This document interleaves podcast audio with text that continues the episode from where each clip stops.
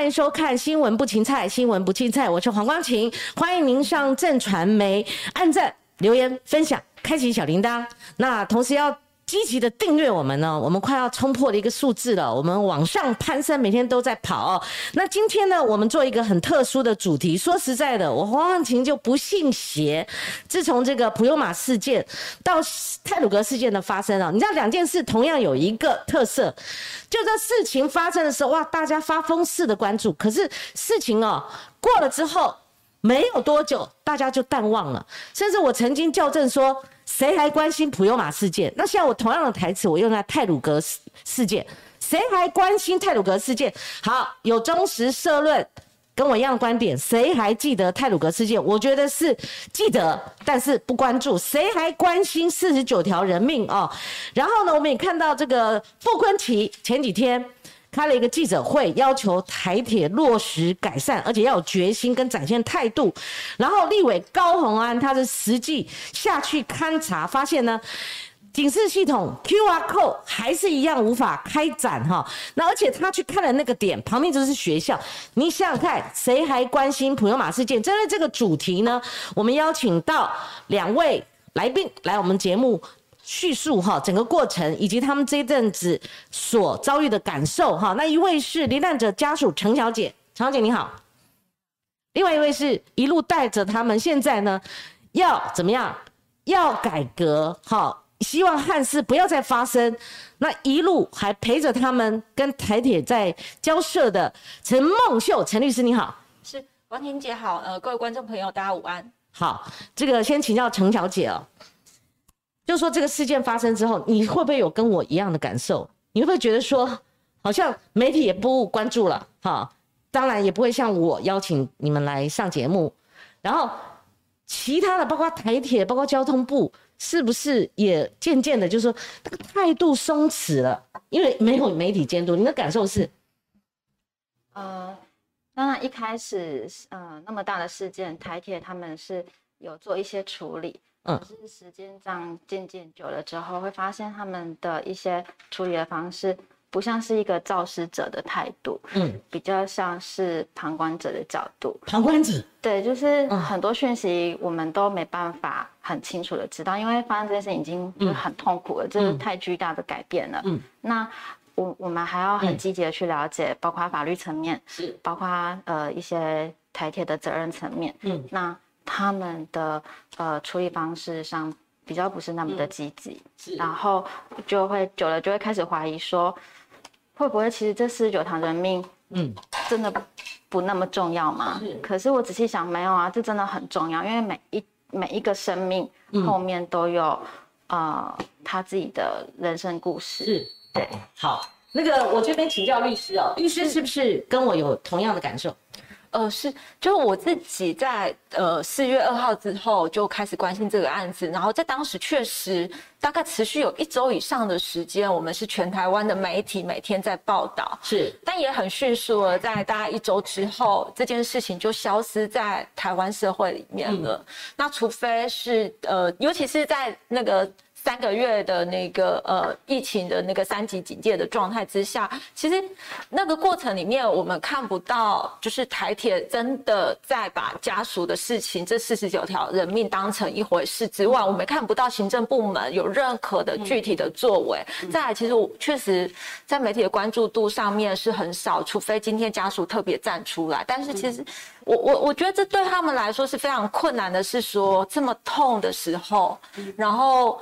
办后事啊，重新整理家里，又或者是说，像就是陈小姐她的妹妹本来在台北，那她来台北收拾妹妹的家，这件事情其实对他们来说都何其残忍。所以其实每次我们都看不到说这个台湾社会真的在事件发生之后有一持续的在关注一个事情，然后也都很像是三分钟的热度这样。但是但是这件事情。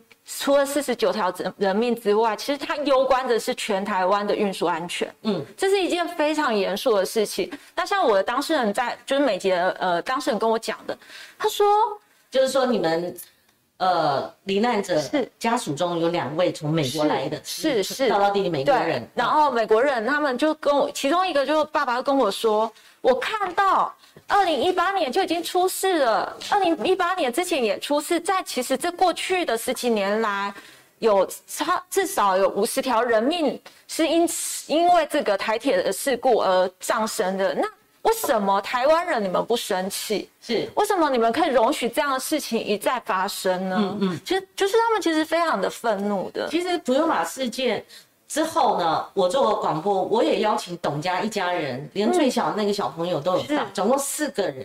然后他们的家属，尤其这个董董大姐她的先生，就董家女婿，哦，是。他们会自己扮演福尔摩斯，哎，自己去追查真相，即使。这个过程当中，运安会啊，或者是相关的，像行政院不是有一个报告，然后吵半天了，出来，但是他们的不相信，他们调查的这个结果也不一样，而且你不要以为他们调查是很乌龙式的，他没有，他们找那个专业的，包括总工程师啊、副总工程师啊，然后去现场去计算，还用那个时间计算，真的巨细靡遗哦。而且为什么要这样做？他们是相信说，如果你的调查不属实的话，你的问题没有解决。是，那当时他们就留下一句话说，他们担心说下面还是会有人命啊，会会出人命的，所以他们努力后段的努力都不是为了家属自己啊，是不是？其当然希望罹难者有个公道，对不对？嗯但是后续的努力都在防堵说再有事情发生。没想到你四月就又又报了一个泰鲁格泰鲁格号这个事情，四十九条人命哎、四十九条人命。我曾经呛那些立委，泰鲁格事情发生，每每个人进去蹭啊，每个人进去好像很气愤啊，气愤填膺这边骂，要不要讲的条条是道，罗列说到底哪些哪些问题呀、那我就呛他们一句说：你们这些人过去哪一个关心泰鲁呃那个普悠玛事件？你们哪一个在过程当中有发挥你们的职权，去检讨防患于未来，去检讨台铁可能的未来的疏失？没有嘛？你们就在蹭新闻热度，现在也一样。我同样跟那些立委，我同样跟行政官员校正，你们跑到哪里去了？对不对？当然，我刚刚念的有有少数的几位立委或少数的媒体哈，还有这样一个声音，不然大家都去追逐新闻的嘛哈。所以陈小姐刚刚这个陈律师有提到，就是说您的妹妹不幸在这一场这个事故里面丧生，你可不可以讲述一下，尽可能的哈，就说你们是什么样一个家庭？妹妹当时候从台北是不是要返乡？那当时候是什么样一个状况？因为每一个事件背后都是一个家庭的破碎，背后都有一段故事。陈小姐，好呃，我们那个梅梅是因为我们都在台，我们是台南长大的，台南长大，对，然后梅梅呃就是到北部去发展，嗯那就是呃尽量让自己的生活过得很充实，因为她很很热爱就是。把自己的生活排得很充实，所以我常常从台南去台北找他玩，然后他都把行程排得很满，常常早上六点他就把窗帘拉开叫我起床，然后就接下来就是一整天的行程。他是一个很积极、很勤奋的一个对对工作者对。对对对。那他这一趟就是有跟他的好朋友约在花东，就是有一个小旅行这样子。是是是，那本来有讲好说，呃，旅行结束之后还会接着，呃，回南部一起扫墓，嗯，每年都一起扫墓。嗯。那当天早上，呃，妈妈就说。呃，你知道妹妹在哪里吗？然后那时候我没想太多，想说，哎，应该是就是就是出去玩，嗯嗯，就是很正常的她的行程。然后妈妈就在呃给我看了一个台铁轨道翻覆的一个新闻。那我那时候还觉得不可能会发生什么事情，那但是我就一直传讯息给他，打电话给他都没有接。那当下我就觉得不行，我应该要去花莲一趟，我就订高铁，然后就这样坐去花莲这样子。先前不知道他是坐上这个班次，完全不知道哦。后来还有妹妹的朋友，我为什么我会决定要去花莲一趟？是因为妹妹的朋友传讯，就是同行的，但是没有坐到那一班车的朋友说，他们确定妹妹在那班车，我才想说不行，不管她怎么样，就算她只是受轻伤，我也一定要去陪她。所以我就当下就马上简单的东西收一收，就赶快搭去花莲找她这样。就是从台南，从你那时候在哪里？我在台南，然后搭高铁，再坐火车到花莲。就那段时间，心里很煎熬吧对，？然后那段时间我一直打电话给花莲的各个医院，因为当然会希望是医医院有妹妹的消息，但是等到快做到花莲的时候，发现医院都说没有妹妹的名字，我才想说好，那不然后嘎仔还是怎么样？没有，我想说那就先去殡仪馆看，如果殡仪馆没有妹妹，对，那我可以放心，她是在医院。嗯，对，大概是这样就。后来后来就是在殡仪馆之后，他们就就很混乱，现场真的很混乱，然后就开始要指认照片。那那些照片就是都就是都呃就是那个样子都认不出他原本嗯可能是长什么样子，所以你还年轻，那个也是可能是你人生中里面第一次遭遇到这种场景，对不对？对我我觉得妹妹不在那一本他们给我们看的照片，就是罹难者的照片，我觉得没有他，所以就在那边等待要做 DNA 的裁剪，这样。对，但那时候我都还不觉得妹妹已经离开了。就还留一线希望吗？那时候，嗯，因为不在名册，也不在照片里对对面，对，呃，而且照前阵子我都还会有妹妹还在的错觉，就是就是有时候，比如说我们都会用 LINE 传讯息嘛，那有时候 LINE 的讯息有更新的，有新的讯息进来，我都会有错觉说，哎，那个那个大头照是妹妹这样子，一时还没有办法接受。还没办法，后来自己的妹妹离开了，对，对。对，嗯，那妈妈呢？妈妈跟爸爸他们，嗯，他们是这件事情很难过。那不过他们是属于比较先让自己，呃，以逃避的心态去面对这件事情，嗯就是先过生活。就是在家里现在的气氛是没有人敢主动提这件事情，嗯对，只敢偶尔讲一些可能有趣的事情，但嗯是也不敢再提太多或者提太深。嗯那包含妹妹从台北，我载了大概三趟，她房间回来的东西堆在我们家房间，我都还不敢去碰，就是不敢整理，因为里面有一些我之前送她的礼物，送她的生日礼物，我又再把它原封不动的载回来，就是看了觉得很难过。家里就有你们两姊妹吗？哦，还有一个弟弟，还有弟弟，你是老大嘛？不对？对对对你几岁？敢我问？三十三十四三十岁，出三十四岁，那妹妹更小了、哦，妹妹小我三岁。就三十一岁。嗯那你必须要挑大梁了。虽然你还是那么年轻，你就要面对这个生死问题，还去帮妹妹善后，对不对？对，因为爸爸妈妈就是还要工作，然后也不可能让他们这样跑到台北这样搬东西，所以那段时间都是我去跟房东去接洽，然后去整理他的房间。那你本身有在工作吗？有有有，那这段时间也工作也要断断续续了，有时候会停顿下来。对，呃，还好有工作让我稍微分心，因为这段时间我也是用逃避的方式，我一直不敢很正式去面对这件事情。嗯，我就只有很常会做噩梦，然后在梦中，就是我会梦到妹妹可能还没搭火车，然后我都会提醒他说：“哎、你好像哪一天会出什么状况，你不要去做。然后那个梦就会突然碎掉，嗯就是像镜子一样碎掉，我就才在梦中惊醒说：不对不对，妹妹已经不在了。嗯对，就是做这样的梦做很多次。其实当人有遗憾的时候，都会揣想，如果时空倒回去，对，希望不要有这种事情发生，是吗？你心理上面是怎么调试的？就是除了靠工作，还是说现在还没有依然走出来？没有还走出来。没办法，对，嗯，就是太难接受了。那这段期间，就诚如光晴姐刚刚问的，有谁在关心你们？好朋友嗯会关心。嗯那呃，我比较幸运的是，我遇到的关怀员他蛮贴心的。关怀员就是台台铁，铁，对对对对，嗯他呃还会担心我的状况，一开始还有还会很积极的带我，比如说建议我去呃心理治疗，跟或者是去精神科做咨询这样子。一般人好像要走到那一步，即使有创伤，对对不对？对，那你有接受他们的建议吗？有我有去做心理治疗，跟去精精神科咨询，但是呃就是就是嗯，再怎么你再怎么努力，都没办法改变妹妹离开这件事情。嗯哼，对，所以我也不知道该怎么走过来，到所以现在都不知道。你讲就是说，只有台铁他们另外组了一个人道关怀的组织，叫关怀员，只有这些人跟你们联络，还有你靠亲友的力量，可能给你们一些资助安慰嘛，哈。那此外有没有其他的官方系统的人，甚至立法委员啊、民意代表啊，哈哈哈，就是说来辅助你们，来给你们后续的一个帮忙？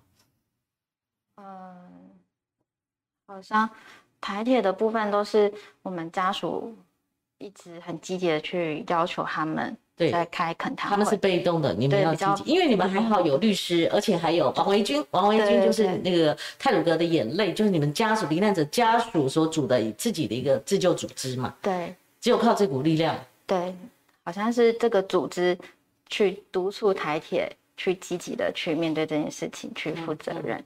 你收发至今有没有放声大哭过？为什么这样讲？因为很多人受创伤，譬如说那个郑竹美，就郑南荣的女儿，哦，她是在当时候她很冷静、很平平静的一个表情，她是到很久以后才哭出来，你知道吗？往往罹难者家属，像陈小姐，你有放声大哭出来吗？只有哪一天哭出来，或许你可以稍微消减一下对妹妹的这个罹难的这个创伤。在事情发生之前，呃，三个月内，我都常常会在房间，因为我我我不太敢让爸爸妈妈知道我的情绪，因为他们就是，呃，就是我也担心他们会被我影响，是。对，所以我就是在房间自己就是还是难过一定会，我放声大哭好几次，我没有这样子哭过，是。对，那甚至当天晚上，就是去花莲指认的那一天晚上，还不知道是梅梅，呃，不确定梅梅罹难的时候，当天晚上我也是，就是哭哭到睡着，可能睡一个小时，又再醒啊，醒来又继续哭，就这样一直都没有睡觉，这样。你跟妹妹从小到大一块长大，对对，差三岁，你你姐妹情深嘛，对不对？所以回想起那点点滴滴，有时候如果像我们父母活到八九十岁，你心里会有准备。我父母已经走了嘛，哈。可是对于妹妹，手足之情，这个而且又是意外那么大的一个这个意外，对不对？发生，对不对？很难很难忘记吧，很难忘记过去的那种点点滴滴，这是什么感受？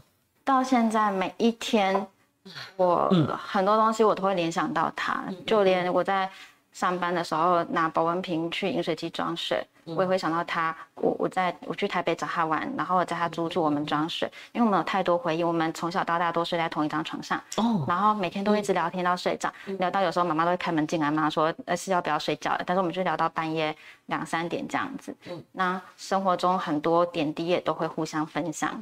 嗯，就好那种感觉，会不会像说妹妹走了，好像一块把你带走？那个是有家属说他们心如刀割，好像一把刀插在心脏上面。有，那一开始都还会就是到现在啦，都还会很想说，我那时候应该跟妹妹一起搭那班火车，嗯嗯嗯，然后我至少就是她要离开的时候，不要一个人，就是。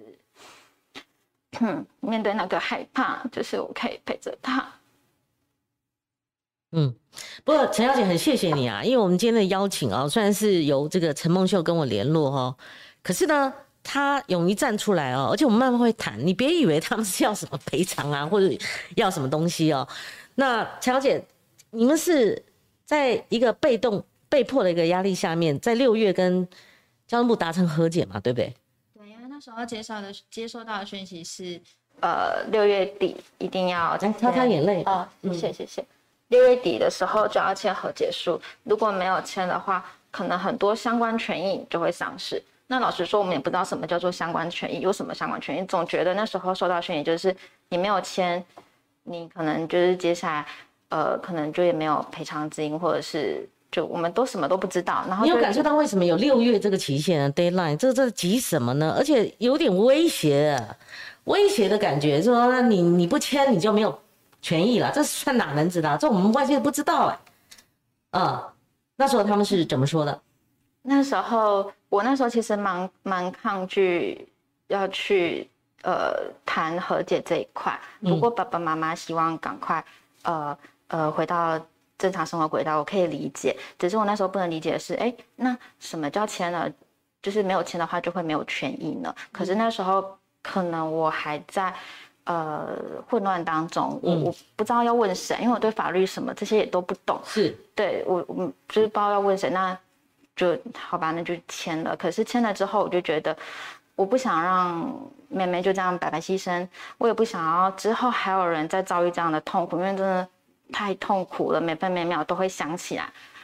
我我觉得不能再发生这样的事情了。嗯，就是不管是一条人命或是四十九条人命，都不应该发生。你只有赶鸭子上架了，哦对，就是至少他假设了，他如果是你有被威胁的感觉，我就像虎山行，我非得要去跟他缠一缠，面对一下，是不是这样哦？那就赶鸭子上架。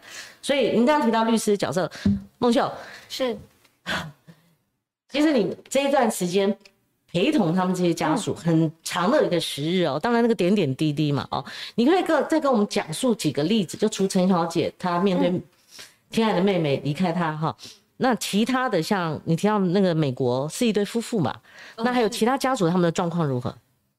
其实这段时间对于家属来讲都是非常痛苦，包含刚刚陈小姐她所讲到，就是说他们在没有任何的理解状况之下签的和解书。嗯其实我我是在七月的时候才认识他们，因为七月你才进入这个泰鲁格的眼嗯泪。那之前其实呃，我认我的像美籍的当事人里面，他们的女儿呃就是二十来岁，那来台湾就是因为很优秀，拿着奖学金来台湾。那她当时来台湾的时候，因为这个女孩她其实是一个非常人道主义者，所以她曾经在世界各国去做服务，也曾经到了黎巴嫩。那时候这个美籍的爸爸想说，台湾台湾比黎巴嫩还要安全，那是个好地方，因为毕竟我们是一个进步，人家外国就会觉得我们是进步中的国家。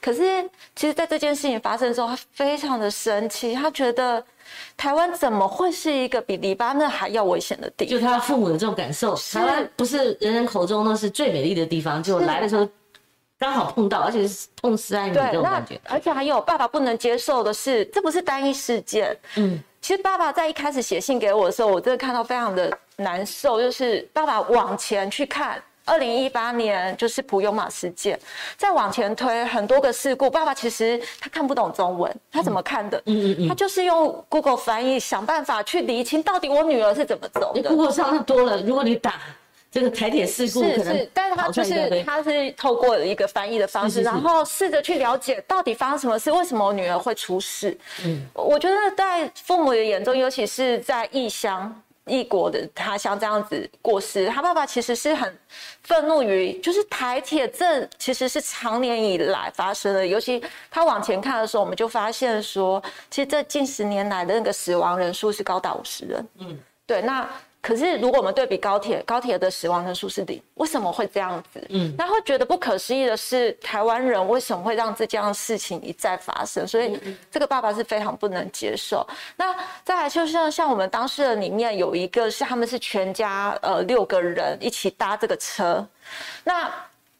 然后呢，呃，这位先生他他其实他是带着爸爸妈妈还有呃妹妹跟女儿儿子要一起返乡去扫墓，对，就那时候清明节前夕嘛，是对对是？是，他其实坐在台铁的时候，他还想，因为那是他的孩子第一次，两个孩子第一次搭台铁，那他还想说，哎、这其实是人生很幸福的时光。可是没有想到下一秒的时候就发现发生了事故，那他的妹妹跟女儿都在当场罹难，他女儿才四岁，然后女妹妹也很年轻。你说太太跟女儿呃妹妹跟妹妹跟一个女儿，太太刚好这一趟是没有一起返乡的。，OK，那一家六口就是两位不幸往生了，是，嗯。那还有他的儿子其实才两岁，其实目睹了一切。后来在往后的日子里面，其实是会对于爸爸是很不谅解，就是他讲不出来，可是他会觉得是爸爸带着妹妹坐上了坏掉的火车，哎、姐姐，所以姐姐才不见。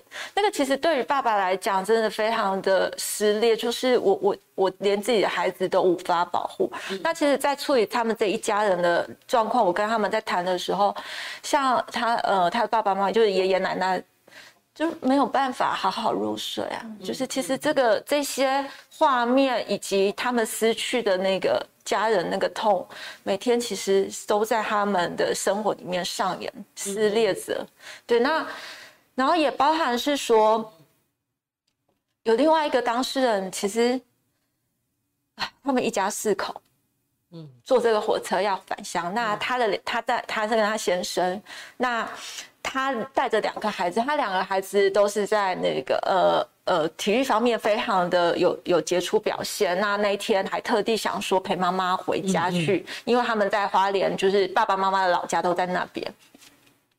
然后是一上车之后，因为他们他们其实错过了他们原本的车子，所以他们才改搭这班车。哇，那因为所以就临时，所以没有票，他们是站票。那只是刚好妈妈就是找到一个位置坐下，然后他们另外三位就是是在那个就是呃。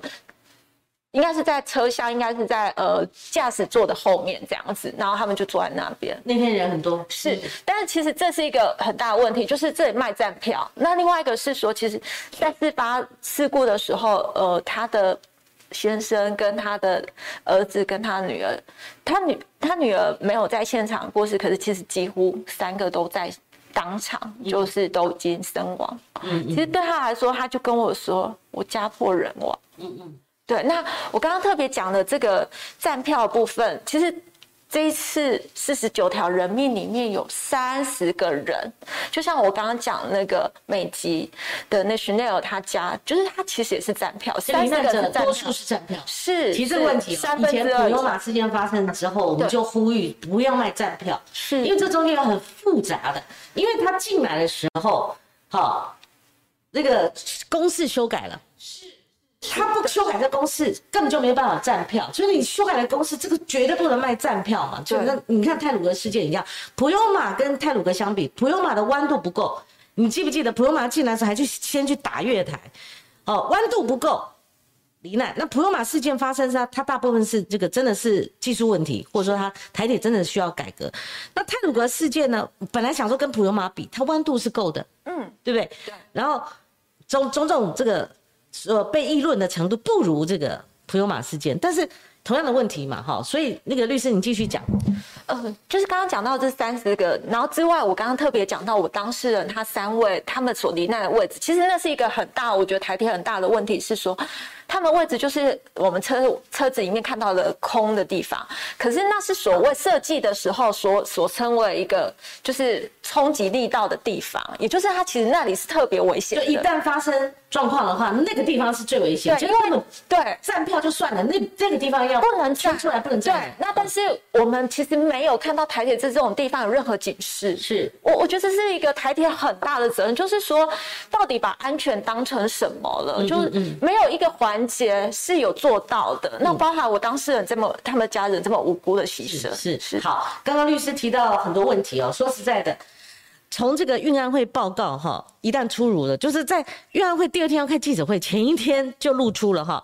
所以在，我今天有邀请这个运安会的代表，好，我打给这个组长，组长说我们的发言人这是要正副主委，那正副主委讲希望不大。后来有个庞小姐跟我联络，因为家属有点名两位嘛，一个是那个组长哈林佩达林组长嘛哈，另外一位是李刚委员。我看过李刚委员，他是比较务实的，他提到一些整个细节，我觉得某种程度。我也愿意邀请他，可是李刚就请这个庞小姐跟我回复说，因为调查报告已经出炉了哈，那所以他不便哈，不便现身。不过呢，这个主委运安会的主委杨宏志，我要特别提这位主委啊，真的很特殊，很特殊。撇开那个他对事件哈第一时间让人家没有办法接受，他说了两个点之外，后续有人就问他，他他的确啊，某种程度也是陈述事实。他说运安会我们就调查了嘛哈。至于外界对他要求说是不是要监督台铁，那他说这个不是他的职责。如果哈，大家听下面的，如果我也是立委的话，我或许可以跟你们立委一样做一些监督的这样的一个事情。是你说错也没错，说的错也没错，但是听起来就刺耳嘛，对不对？你会有一些关怀，就你们调查这个内容，谁比你们更清楚呢？对不对？你如果看到哪边？这个问题还没改，你可以去找立委啊，对不对？好，这个杨宏志主委就是我刚刚讲的，第二天记者会之前，他就接受媒体的采访，他说了两个点，大家真的群情激愤。一个就是说，如果泰鲁格号你不延误六分钟的话，事故不会发生。就那个火产会啊，上周他们去帮这个司机，哈，这个袁先生，哈。他去入殓中中烈祠的时候，哇，他们大家还是很气愤的。他说：“那你意思是怪我们误点喽？好，误点的错喽？哦，你这这个是运气不好喽？他们没有办法接受。那另外呢，这个杨主委还讲了一个说，李义祥努力了。说实在哦，我说实在哦，我真的在脸书上很少骂脏话了，不是没有，但是那天骂了脏话，他努力个屁呀！我说实在的，这整个事情就是。它是关键核心，就是他造成的嘛，好，不能施工。那天已经通令不能施工了，他跑去施工。好，我简单讲一下哈。结果大货车开到这个工地去啦，这个可能大家都有印象啊。原先电瓶就有问题了，对不对？以前有曾经在弯道熄火的这个问题，他照样，对不对？后来呢，熄火之后之后呢，他叫那个外劳把怪手开来，然后外手怪怪手看来要跟那个熄火那个车要连接上，他把想把它拉走嘛，好拉起来，他一开始要接电瓶，一一接开始要接后来电瓶，是滑，开始有滑落的时候，他开始要拉啊，。结果呢，我看到花莲地检署的侦查报告，他讲说拿一些烂布在那边挂。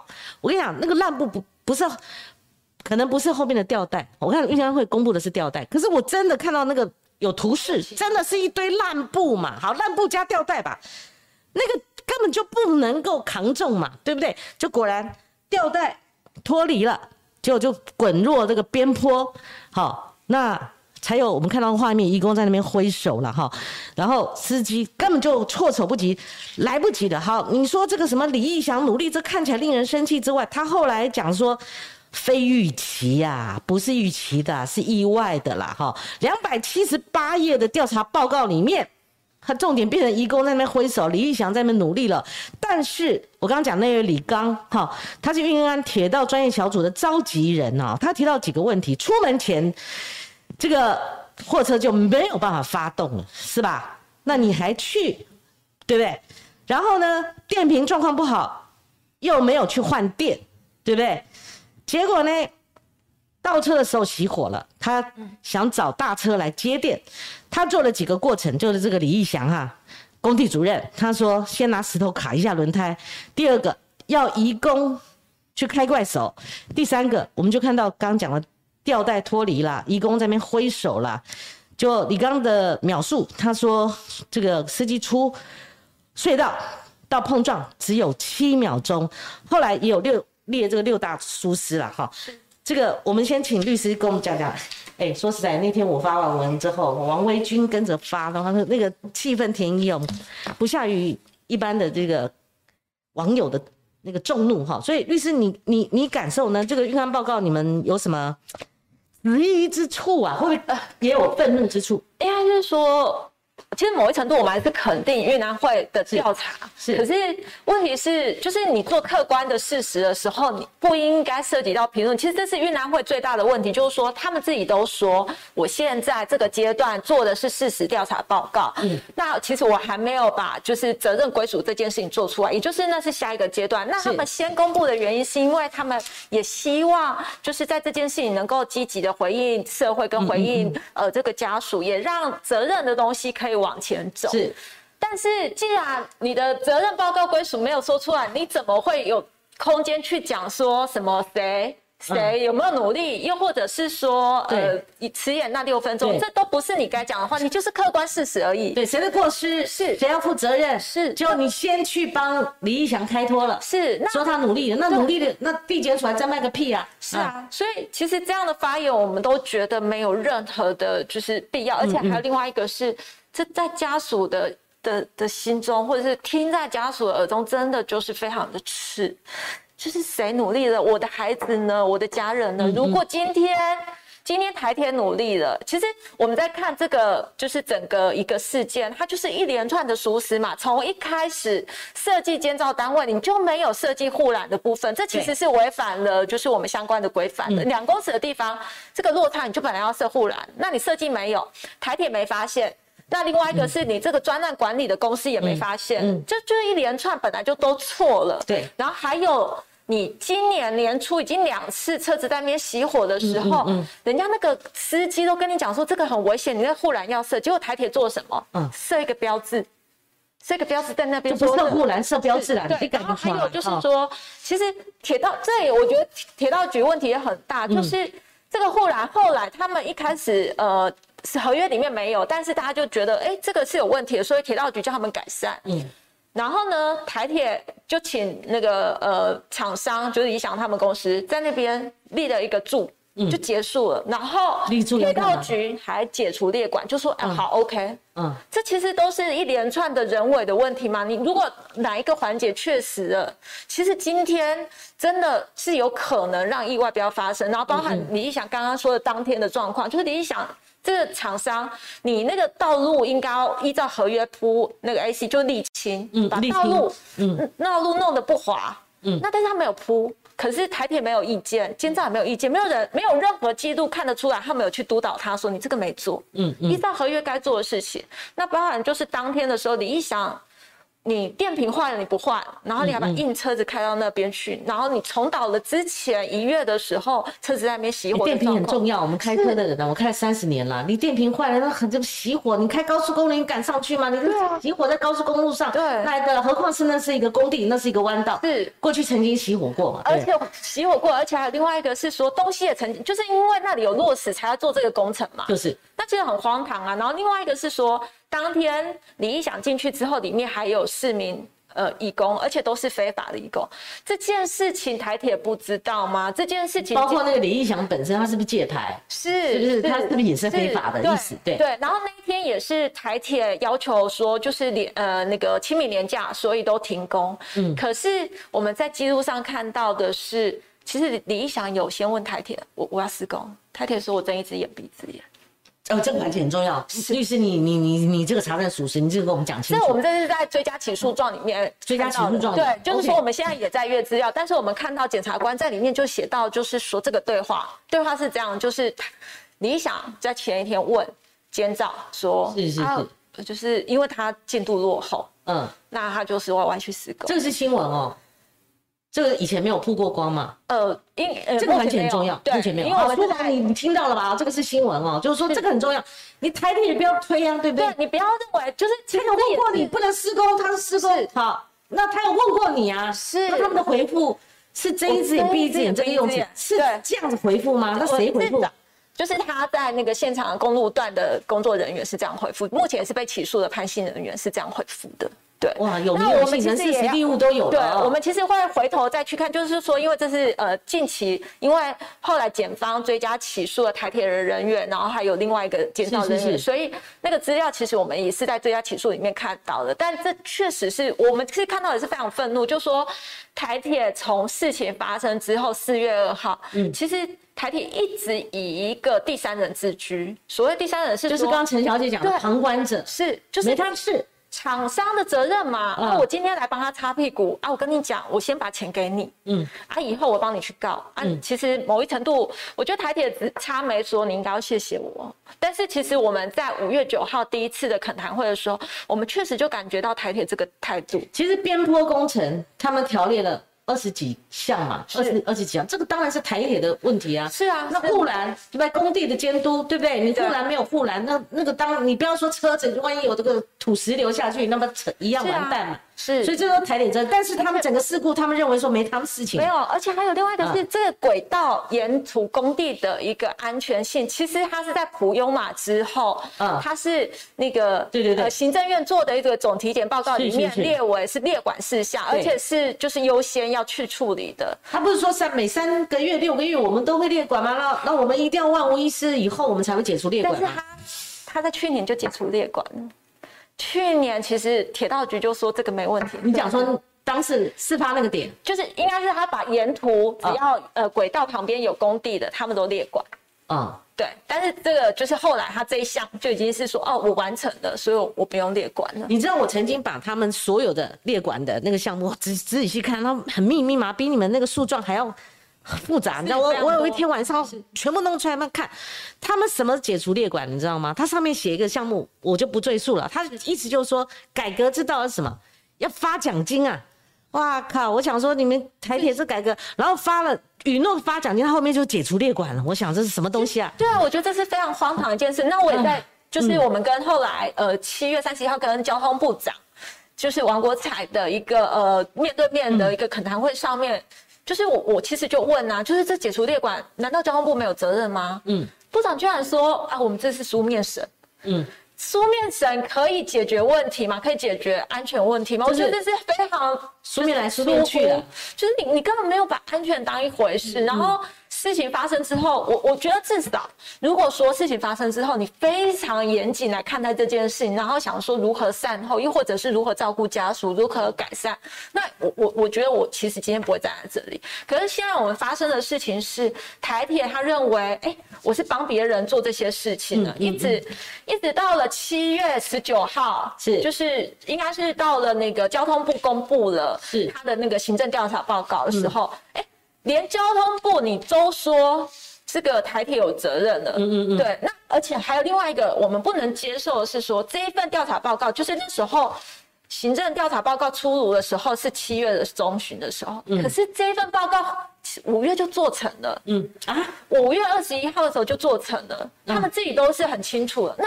五月那你调查什么啊？对啊没调查你就先写啦。是啊，然后还有五月一直走到了七月这段时间，台铁每次我们在问他任何事情的时候，他就说现在责任未清，嗯我们还无法说，我都是帮别人处理的。他们每次都是这样子。好，其实这个态度是，我就是你可以跟我们讲，就是说，实质上，交通部所属官员，或者是甚至台铁的官员，有哪个人这样讲？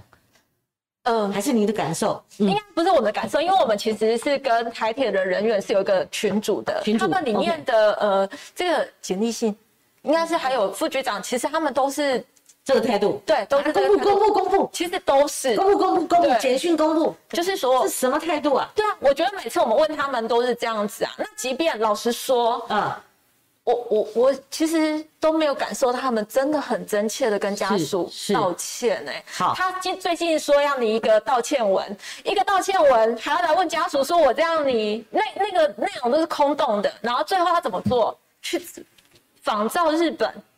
难道你自己不知道你做错什么，然后你要道歉我，你要看半天，然后还说，哎，我这样可不可以？你如果你诚心诚意，你就会知道你到底做错了什么。这很离谱哎。是我们其实真的的事故，你看不到仿照日本干嘛呢？你就那唯心之论，你不想道歉，你也不认为你有错嘛？对那但是会因因应这个要求，真弄其实他一直到了运安会报告出来，他们还真的想说我要你一个道歉启事。可是道歉没看到吗？因为我我我觉得你来问我们干嘛？嗯，而且还有你你那么空洞，我们要答应什么？是。对对，家属来讲，你这一路上就是在临时家属。我们律师，至于刚刚陈小姐提到的说六月和解、胁迫和解的这个部分，嗯，啊，这真的是我我其实是后来才知道，因为我跟陈小姐是我们七七月月才进入才才有我认我处理那，因为他也是泰鲁格眼泪的一员嘛。那呃，这个这个氛围，其实我在五月底的时候可以感受得到，就是说，其实呃家属都是从媒体上得知赔偿金额多少一五七零这件事情。那我我觉得这是一个一第一件事情非常荒唐，就是说，难道你要跟人家和解，不是跟当事人讲吗？嗯，为什么你要让每一个的家属都像局外人一样？我不知道是媒体，然后可能个，因为他们那时候都不敢看新闻，都是邻居朋友来告诉他们的，这是第一个。那第二个是家属不，知道，我直接跟记者讲，我们有赔了，我们这个要完事了。是但是家属实际上没有没有第一线沟通对然后另外一个是说。他们后来就丢了和解书给给呃，嗯就是家属。那当然对我来说，我当时呃，主要我任务 是那个美籍家属，那我就会帮我当事人把关嘛。可是我并不清楚其他的，你本来是帮美国夫妇，后来他们的经历，后来你就看到怎么会这样，后来你跳进来帮全部的家属，呃，是这样讲。就是他们也来跟我说，可不可以一起合作？一起合作 OK 对，那呃，然后就是在那个过程的时候，我就觉得不对啊，为什么你好像丢了一个和解书给家属，然后就问他要不要签？然后我我们收到的讯息是，他们就是关怀员会一直去问当事人说要不要和解。你讲一下关怀员，你讲一下关怀员。关怀员其实他是在事发之后是。看乍似是台铁的善意，就是说，哎，来来固定关怀家属，那所以他们派驻的可能是，譬如说，呃，台南，就是如果家属在台南，又或者是我们当事人是呃台北的，他可能就是会派驻一个当地的，譬如说站长或者是站务人员，然后作为所谓的关怀的角色。但其实这个关怀员他本身他就有他的工作要做，那这个是额外的工作，但我不知道台铁有没有多给他薪水啦。可是其实呃在过程里面，我们就发现说那个资讯上的落差是关怀员其实他搞不清楚很多的内部的事情。如果他今天给你一个讯息，我们反问了他问题，他就要再回去问。他只是人道关怀，对就是说台北说我有派人哦，是。而且还分支哦，你是台南有台南的哦，台东有台东的哦，对，我们其实不会去苛责就是第一线的人员，可是我们必须说，这个这关怀员到最后就变成了一个询问当事人说你要不要和解。那但是问题是这件事情不是一个要或不要的问题嘛？对家属来说，他还有很多议题，怎么和解？你要我怎么和解？你要先说吧。是，然后还有另外一件事情，我觉得非常重要是，我我必须说，我自己当律师这么多年，我从来没有一件和解事情不是双方坐下来谈，嗯嗯，然后大家来磋商文字。可是台铁丢的是他片面自己拟定的和解契约，然后给家属，然后给的讯息是很片面的说。期限是什么时候？但是这有期限这吗？像像通牒了吧就是对家属来讲，它是法律上的期限，是是是它它哪有什么什么六月那时候还没有律师在旁边支援他们。对，那关怀员里面的成员，除了是他们自己是台铁的员工之外，还有什么样的特性？呃，其实他们他们大部分做的就是他们自己原本基层的工作，那他并没有涉及到其他业务。只是我今天也才知道说，陈小姐他们的关怀员是比较辛苦的角色。我我其实是觉得蛮难受的，就是说他的关怀员其实他本身。也是一个罹难者家属，不是这一次的事件，是他的先生也是，就是台铁台铁员工，那他在之前的事故里面罹难，而且不是又触碰一次他的伤口吗？我我，其实很难理解这样的安排，就是说你这不是在一个就是家属身上撒撒上盐巴吗？而且还有另外一个是，其实对他们来讲，现在发生到现在五个多月，其实路还很长。他们在未来的每一天里面要去伤痛这件事情的路，其实非常漫长。往好处想就是说，将心比心，他是走过来这条路，他可以在某种程度安慰这一次的罹难者家属。但是，我觉得何其残忍啊！对不对？你你你体谅人家一下嘛，或许人家伤口结疤了，你今天看到又是这样的罹难事故发事件发生的时候，他作何感想嘛？所以没有人可以指派了吗？他也是需要安慰的人嘛，一辈子的对啊，对啊，其实。陈小姐就说她对她其实很不忍心，就觉得大家的立场都是相近的，那嗯所以也在立场上也特别去同意，或是对啊。我觉得是您刚刚提到，就是您对于这个台铁的责任归属哈，您刚刚点出了几个重点，但是运安会报告里面有承认了六大疏失，你觉得够吗？哈，譬如说，他们认为说，呃，联合大地负责设计建造顾问嘛，这个大家都知道哈，东兴营造是施工厂商，但是工程严大，对不对？对。工程严当，如果你不严当，我按照那个杨主委的说法，你如果不严当，憾事就不会发生啊，这个工地就解散了。第二个就是说，这个非法的问题，对不对？好，第三个就是还有没有加装护栏嘛？哈，这个台铁跟联合大地都没有回应啊，哈。那非法移工、施工申请等等，还有没有人可以紧急通报？过去有两次滑动的记录等等，是这些都是问题哦，而且没有合法证照，好、还有很多问题，而且工地，好、二没有二十四小时看守，在事故前半个月就撤掉，对他们认为已经，因为这里是因为有落实滑落的关系，所以才要做这个工地。其实里面护栏那个最重要。是是，对不对不然最重要。然后我这边顺带提一下高宏安委员哦，哦不是因为他来上过我们节目或者特别喜欢他，不是因为在这个事件上，他有提到公安通报还没有落实。我刚刚提到就在一个学校的那个点，嗯，对不对？他他去试 QR code 竟然没开通，那你一旦紧急事故的话，你没有办法 APP，对不对？没有任何通报的这个机制，对，到现在其实都还是啊。那其实我我们自己在看，就是说这个呃工地这一起的事故，嗯，呃的主要问题可能是。呃，就是运安会这些报告，可是其实我们在看，就是这是台铁长久以来的问题，就是说它的安全、它的营运出了问题了。其实台铁现在什么事情做得好？卖便当而已，没有台铁便当，对。其实我觉得这非常讽刺，就是只关心盈亏了，怎么样对赚钱，对能够那账面上好看。它安全已经被放在最后面了。那其实现在我们发生说，呃，这件事情是工地的公安问题为主要嘛，轨道周围的工地为主要，然后就来改善这件事情，把所有的工地的的项目都列管。可是其他的项目呢？嗯，就像普悠玛的发生的其实是列车本身的机械故障。是是那这些事情有解决吗？嗯嗯，就是说我们看到的是台铁，你在面临事情的时候，又或者是铁道局你在督督导台铁的时候，你都是头痛医头，脚痛医脚嘛对，。这同样的问题啊。其实林佳龙他离职，他是一种负责任态度，他把政治责任带走了。但是我们一直期待说，你升上来的交通部长，你是不是要改革？你升上了台铁局长。你是不是要外部力量介入嘛？对哈，结果都不是，好，这种感觉上是过度吧，也不是过度。那是问题是说你换汤不换药，那台铁就是摆烂嘛，对不对？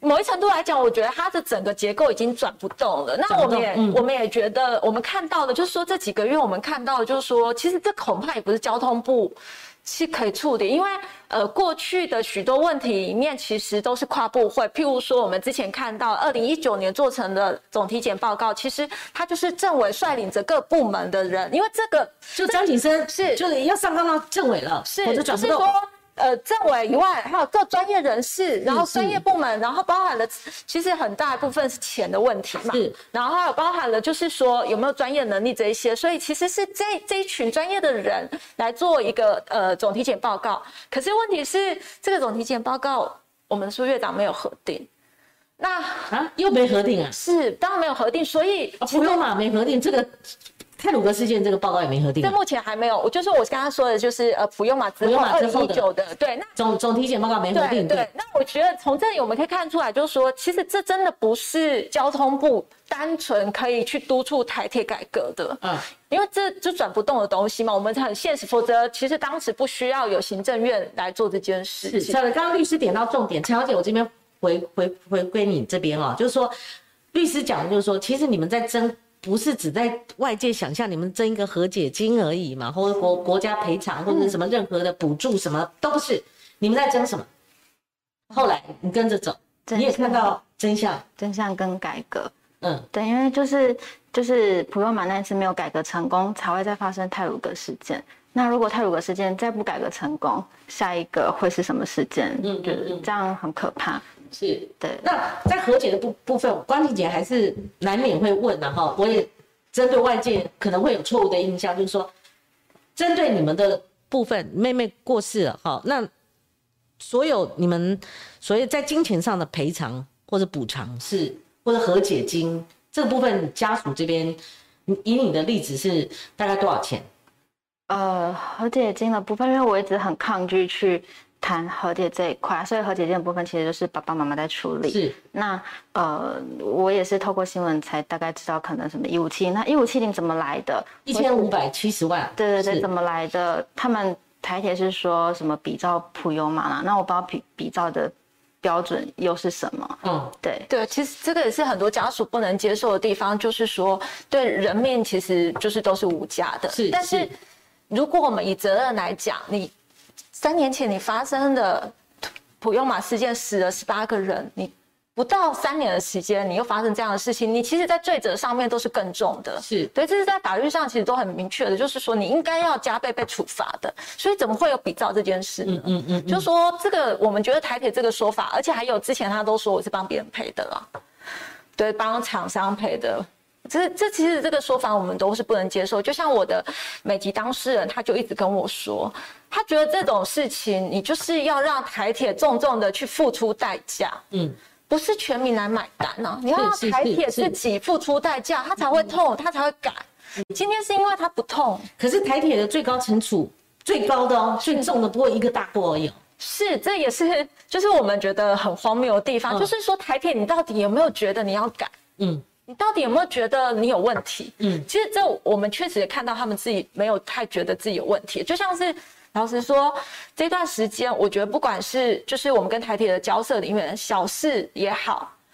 小很小很小的事情，我觉得他们都做不好了。例如我们在第二次的那个跟他们谈话的时候，嗯我们事前都是报道，呃，是先就是报名的。那他有我们要出席名单，结果我们到现场要去报道的时候，发现什么？嗯，罹难者的名字在上面，我们要用罹难者的名字去报道。嗯，我我我真的其实那这是哪门子啦？那像你们来参加我们节目，我我们还这样搞啊？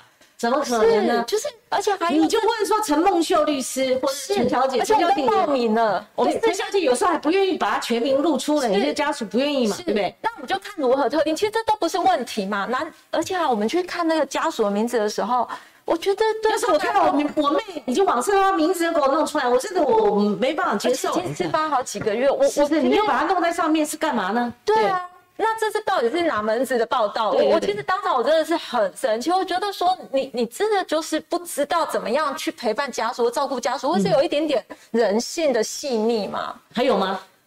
你们过程中有试图去找立委嘛？那么多立委，我想说，其实。就是说，老实说，有蛮多立委有在私底下协助，也关心家属的。那我们也特别，因为我们知道，就是这件事情其实是攸关着整个国家的运输安全。然后我，所以我们在处理的时候，我们呃是特别邀请了所有所有党派，也就是说有九名立委在我们的第二次的会议上面，其实是一起开会。第二次，对，然后其实包含了国民党的呃两席立委是呃李梦贵。立委跟那个呃洪孟凯立委，然后民进党的就是有呃陈欧慧委员跟呃刘兆豪，他们呃是就是东东呃宜兰跟台东的，嗯嗯那也包含了就是那个呃民众党的，民众党的里面有邱成元跟呃赖香林委员，有有我看到他们的名字，包括洪孟凯啊、邱成元啊，对，然后时代力量里面就是呃就是王婉玉跟邱显志委员，那也包含了就是那个三 Q。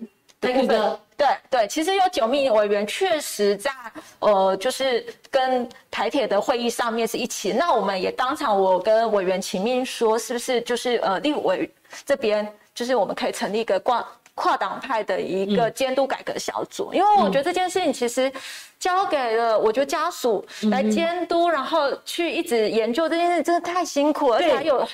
我觉得这不是他们的专业。针对各党是各派，呃，尤其点名这九位立委，我们也感谢您啊，哦，感谢您，至少你们有站出来哈。那后续，但是当然就是说，呃，现在呃立法院才要开议，所以我们其实也呃再度的写信给立委说，希望在呃再来的九月可能会有总咨询的部分，是不是就这个泰鲁格事件？